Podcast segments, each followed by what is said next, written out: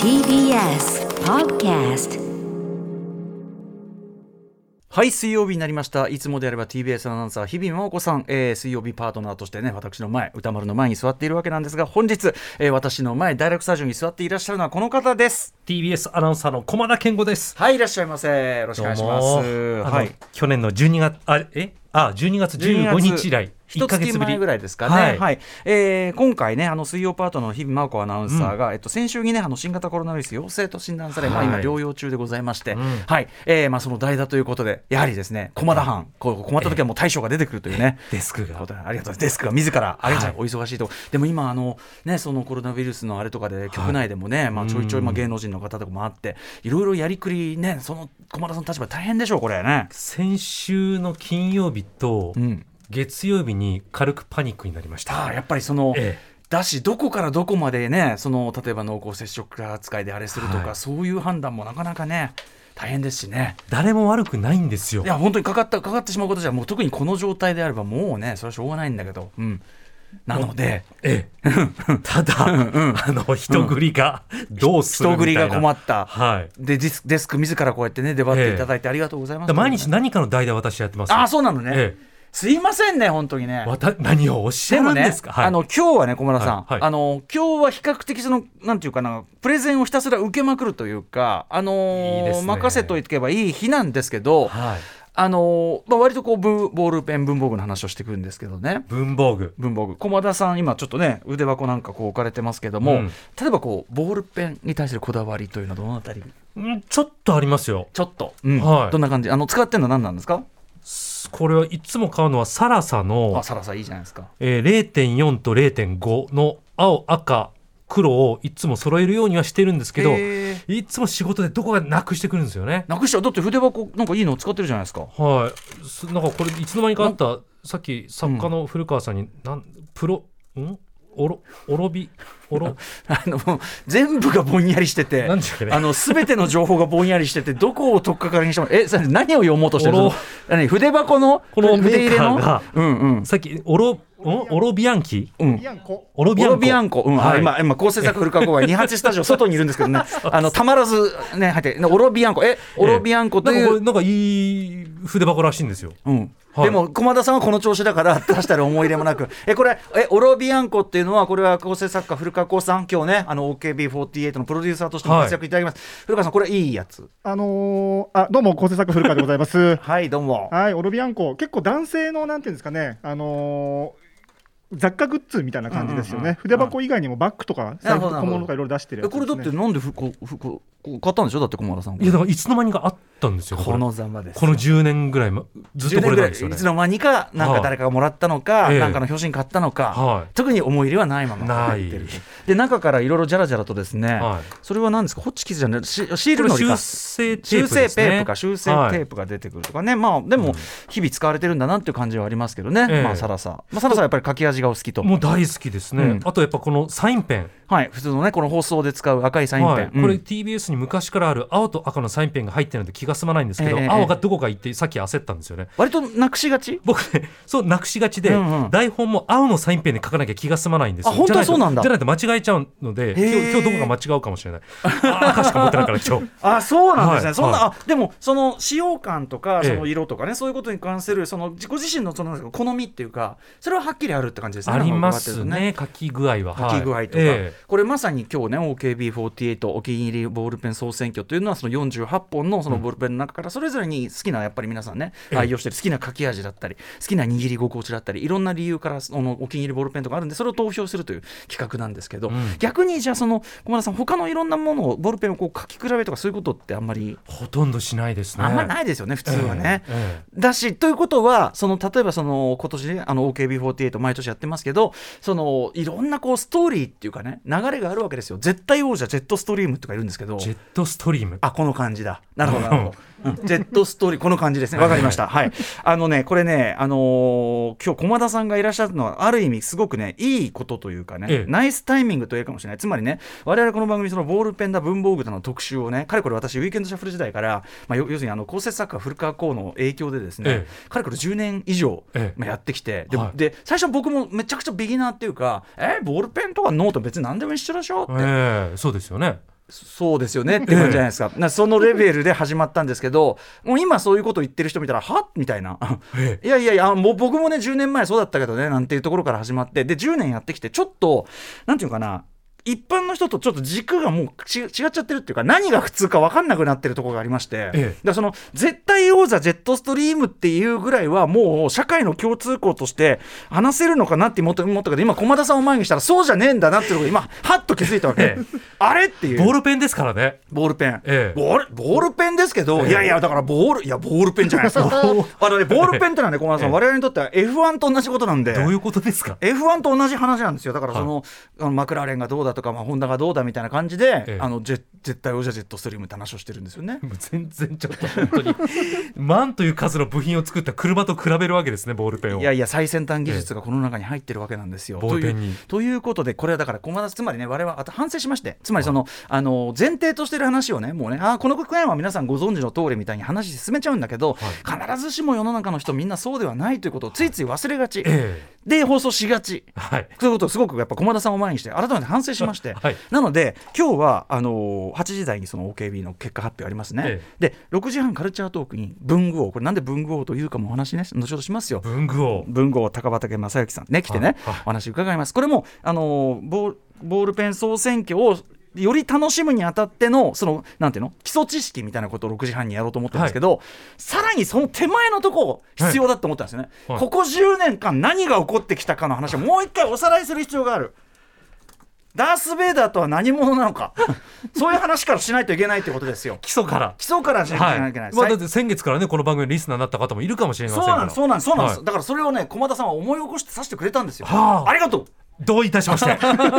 ということで、ちょっと早速始めて、叩き込ませていただきたい、 すみません、大変なとこ来ちゃったなと思ってくるで、思ってます え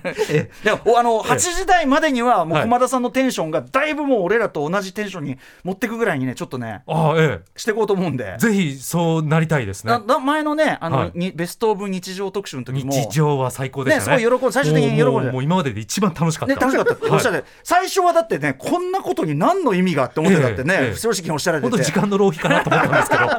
どね、ええだからそれ駒田さんのいいところなの、それゼロスタートから始まって、いや、まあなんならマイナスからのスタートから始まって、ちゃんとトップギアに持っていける、そこができる人ですから、あなたね。わかりましたちょっということ で、あの早速始めたいと思いますわかりまあじゃあ、ダンインコール、あの一番手はぜひお願いいたします。了解です。アフターシックスジャンクション行きましょう。駒田健吾アナです。よろしくお願いしおま願いすし。ます。 After Six Junction. 1月26日水曜日時刻は6時今8分ですラジオでお聞きの方もラジコでお聞きの方もこんばんは TBS ラジオをキーステーションにお送りしているカルチャーキュレーションプログラムアフターシックスジャンクション通称アトロクパーソナリティは私ラップグループライムスター、えーラッパーの歌丸でございますそして本日水曜日パートナーはこの方ですはい、新型コロナウイルス陽性につき文化的療養中の日比真央子アナウンサーに代わりまして TBS アナウンサーの駒田健吾が務めます。はいよろしくお願いしますはい改めてね、まあはい日比ちゃんもねあの本当に体調万全になるまでゆっくりねなんならもうねあのちょうど休みねあの症状が重くなりすぎない限りはね、あのお休みもらったと思っていや本当いい時間にしてほしいですそういうことですよね、はいひょっとしたらこれ聞いてる可能性も結構あると思いますんでね、駒田健吾アナウンサー、えー、と昨年の12月15日にもね、代々に出ていただいてですね、まあその時先ほど言いましたベストオブ日常特集楽しんでいただいてる、あとカティサークをねガンガン飲める日でその日はね、あれ僕はあの時の最高でしたねいや僕はあとそのカティサークお酒を飲むより駒田アナがやっぱいいなと。ああもはい、こんなメールもいただいてて、モルトさん、今日の代理パートナー、駒田アナウンサー、先日のカティサークは笑わせてもらい ました。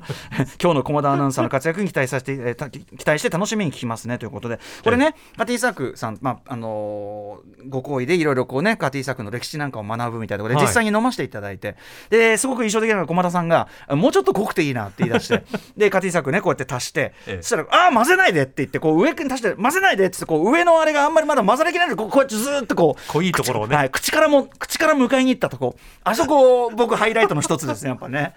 たまらんかったですよ、ねえ本当にね。本当に好きなんだなって、ええで、ええ飲んでからねちょっと調子よくなったっておっしゃってましたから ね、ちょっとなんか、口数も減ったらしくて、うんなんか後から聞いてた友達に言われたんですけど、ええええ。お前、口数減りすぎって言われたんですよね飲んでるから、ねえいやそう、はい俺も言いましたねリアクションしてくださいよ駒田さんみた いなねいやいやでもいいんですいいんですその自然でいただくのが何よりなこの番組はねありがとうございます。ということで、そんな駒田健吾アナに本日は、まあ、8時台にですね、OKB48 お気に入りボールペン総選挙、これの結果発表、まさにこの放送で、他のところではまだネットでも何でも出てませんから、はいリアルタイムでしていくというね、我々にとっては大イベント、はいまあ文房具好きというかね、ボールペン好きっていうか、その日々ボールペン使って、その自分のお気に入りがある、なんかこう、推したい、推しボールペンがある人にとっては大きなイベントなんですね。あとええ、文房具業界も非常に注目してると思います。はい大きなイベントなんですが、はいえーではちょっと早速なんですが、うん28スタジオにスタンバイしていますこの方は改めてご紹介しましょうどうぞえー番組構成作家古川です。元い、えー、OKB48 総合プロデューサーの古川です。ねよろ、しくお願いしますこんなコントみたいなスタジオがあったんですね。コントまコントコントで使われるようなあーそうそうそうですねススタタジオジオでついたてがあってそうですそうですそうです衛生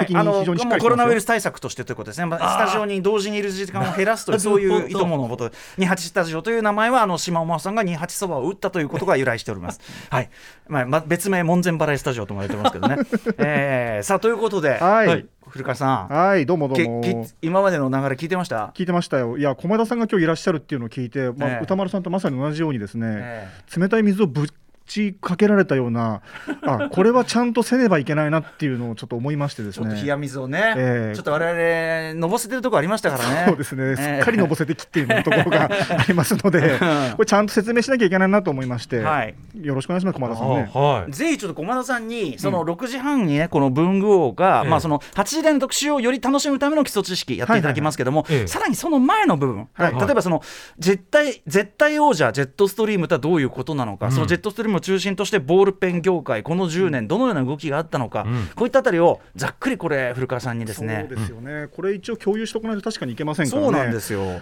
あのジェットストリームっていうボールペンが2006年に発売されたんです、そもそもははい。三菱鉛筆鉛筆です。はいはいで話題になったのはジェよットストリームないかな、ちなみに、スタジオに。ちょっと1個あると分かりますよね。ジェットああるかな、うんまあまあ、はいはい説明しておくとですねでこう話題になったのは実は翌年の2007年ぐらいにその年のこうヒット商品番付みたいなものとかに乗り始めたのが、えージェットストリームが話題になった時で、うんこのボールペンが何がすごかったかというとまあ今までの油性ボールペンと言われている、まあ、普通の人がイメイメージするボールペンちょっとぬるぬるっとした感じのボールペンよりはるかにまあ軽い書き味で滑らかだったうんというのが、まあ、誰が使っても分かるレベルですごかったんですよ。とにかくそのスルスルの合いが多分トップ級なんですよね。はいで僕の世代なんかだと昔あのビッグ VIC ビッグのねオレンジの,、はいあのすごくネチネチした油性のボールペンの書き味っていうのもあったぐらいで、ええそんなこう滑らかに描く描くっていうのがやっぱ分かんなかったんで、ええあこれぜひ今ジェットストリーム1個来たんでおこれですか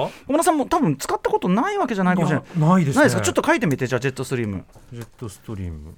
お今初めてジェットストリームを書く人あのーあー、あーあー、お、ボールがうん、ボお滑らかな。ールが滑らか。駒田って書いてますよ。あ、僕このタイプ嫌いだったんですよ。あのスルスルすぎんの。あの、要はもっと、なんていうんですか、とろっとしたインクが好きだったんですけうどんうんうんうん、これ、オーソドックスなボールペンなんだけどは、いすごく、しょっぱなからちゃんとインクが出てる。あそうそう、でのね、もちろんそのスルスル出るけど、そのあ、いいですね、いい書き味ですね。あ、いい、いい、いい。あ駒田健吾とかこれだったらいいですね。 2022年にジェットストリームを初めて使う人のイン感想がリアルタイムに乗 るのは僕結構新鮮ですね。確かにありがとうございます。あのあれだね、デモンズソウルを初めてプレイする人の差を見て、うひゃうひゃ 言う、あのフロムソフトウェアゾンビと言われるか、あのね、皆さんの反応と同じですね。全然わかんないですけあそうど。まあいやいやそれうんうんはい、すごいですね。だってプラスチックとゴムとインクでしょみたいなイうメんージまだあっそのたんですけど。そのボールペンたるものはね要するにかそんなに変わりはないでしょうみたいなえねそう。そうあ、すごい。あでここれれちょが大ヒットしまして、で結局この単体だけで話が終わらなかったんですよ。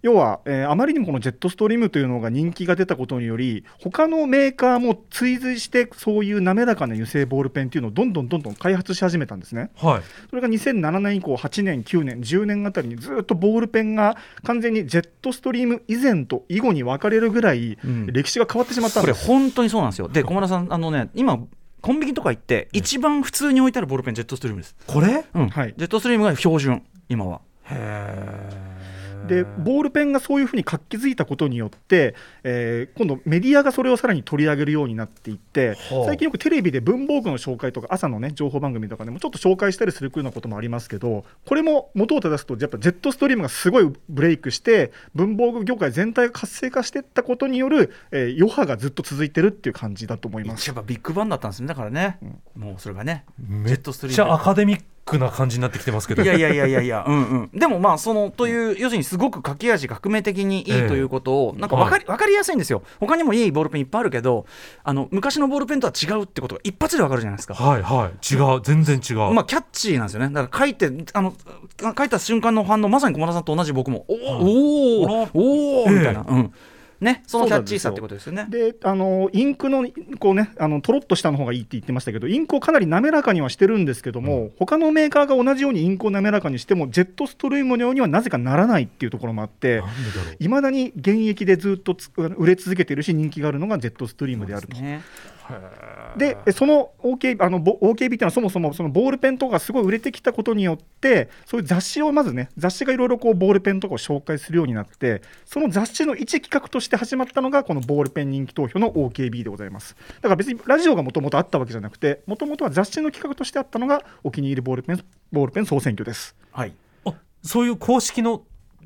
なんていうんですかねオーディションじゃなくてそういうのがあ,、あったわけあで企す画ね、はいはいはい、そうですそうです公式というのをどこまで公式というべきか分かりませんが、本当はもともと雑誌の中でやっていたで本当に一般の人からの投票を募るっていうのをえー2011年からスタートしてそれを毎年毎年やっていく中でえー雑誌がなくなったのでラジオの企画として今は組み込まれているという状況なんですまあ、が。少なくとも発表の場はこの場を使わせていただくというのがすごくもう高齢化しております。ということなんです。ようやく分かりましたそうそうなんか鬼の首取ったかのようにうちの番組が初めてだって何を言ってるんだろうと思ったんですけど、ええそういう歴史があったわけでえすね、えいやあのだしこの古川さんご本人の口から言いづらいでしょうけど、やっぱり古川さんとかねそういう人がこういう企画で盛り上げたことが逆に今の文房具ブームみたいなものを素地を作ったのはこれはもう紛れもない歴史的事実でございましあてりがとうございます。そうありがとうございます。問題はであの OKB 総選挙あれ何年から始まったんでしたっけ2011年からスタートしてます。 2011年から OKB 始まったんですけど、はい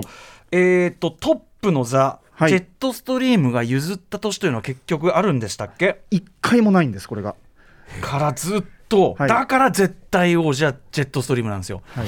であのそれぐらいで毎年のようにね面白い商品出てくるし、うんあの本当に人気商品っていうかね推薦のごとく出てきたりもするなんだけどやっぱねもうダブルスコアトリプルスコアぐらいでジェットストリームなんですよ常に。あーところがその分布図にちょっと飛ばしますけどその分布図にちょっとしたらジェットストリームいよいよ危ないかもってなったのが、はいはいあれは2年前2年前、二年2009、えー、と第9回ですね、のところで、初めてちょっとぐらついたんです、土台が。うん危ないなって、ねうんそうそうそうそう、それはな誰が来たんですかというこれは、えーゼブラのブレンというボールペンが出たことで、なんか初プロめレスみたいて、な感じですね、そうそうそうそう、初めてジェットストリームの土台がちょっと揺らいだ、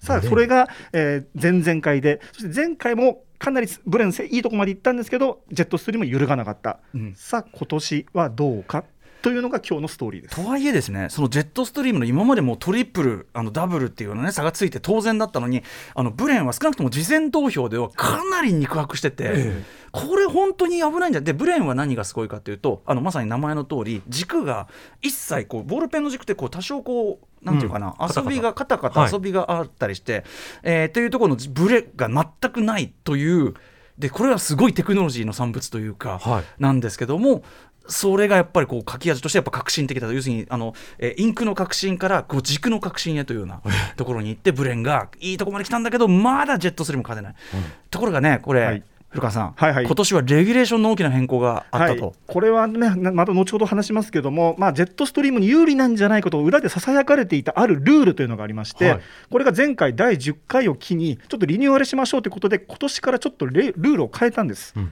それがどう影響するか。ということです。これが今日のもう一つのストーリーです。これでガラッとね、あの普通にジェットストリーム、ガラッとこう順位落としたら、はいただのレギュレーションの 、問題だったんじゃねえかみたいなお前らの問題じゃないかってことになりますから、これ大きな問題なんです。ドキドキなんです、僕、朝から今日でとりあえず、でもまずはジェットストリーム絶対王者っぷりというところ、そ してその書き味の本当に素晴らしさ、僕も本当にやっぱ、いまだにすごいと思います。はいえーというところだけ、駒田さん、まず押さえておいていただいて、6時半のこの後の話に、すいませんね、この。いやもうなんかわあの半笑いが止まらなく てなんでこの大人2人がこんな熱いんだスキーのジャンプの話かってレギュレーションでなんだと思っちゃったんですけど、ええまだまだ続きますので、よろしくお願いし ます。本日のメニュー紹介いってみましょはいえー、っとここでいいんでしたっう。けはい、そうです、こうです、こうです。はい、えーこう今夜はカルチャートークとビヨンドザカルチャーが連動です。ボールペン企画2連発。6時半からのカルチャートークは文具王こと高畑正幸さんと番組構成作家の古川光さんが最新ボールペン事情を解説。そしてそれを受けての8時からの特集コーナービヨンドザカルチャーはこちらです。第11回 OKB48 結果発表フィーチャリング文具王クレバー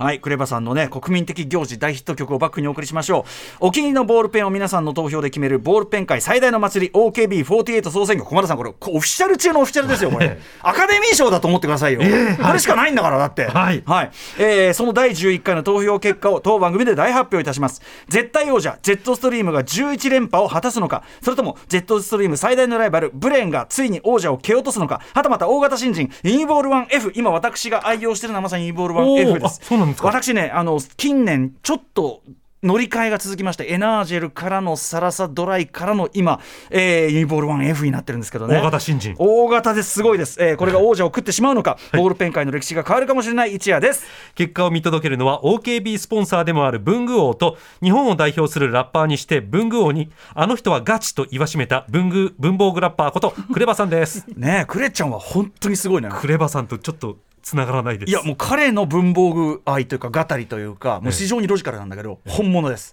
やばいっす、はい、えーそして C からのミュージックゾーンライブダイレクト今夜のアーティストはこちら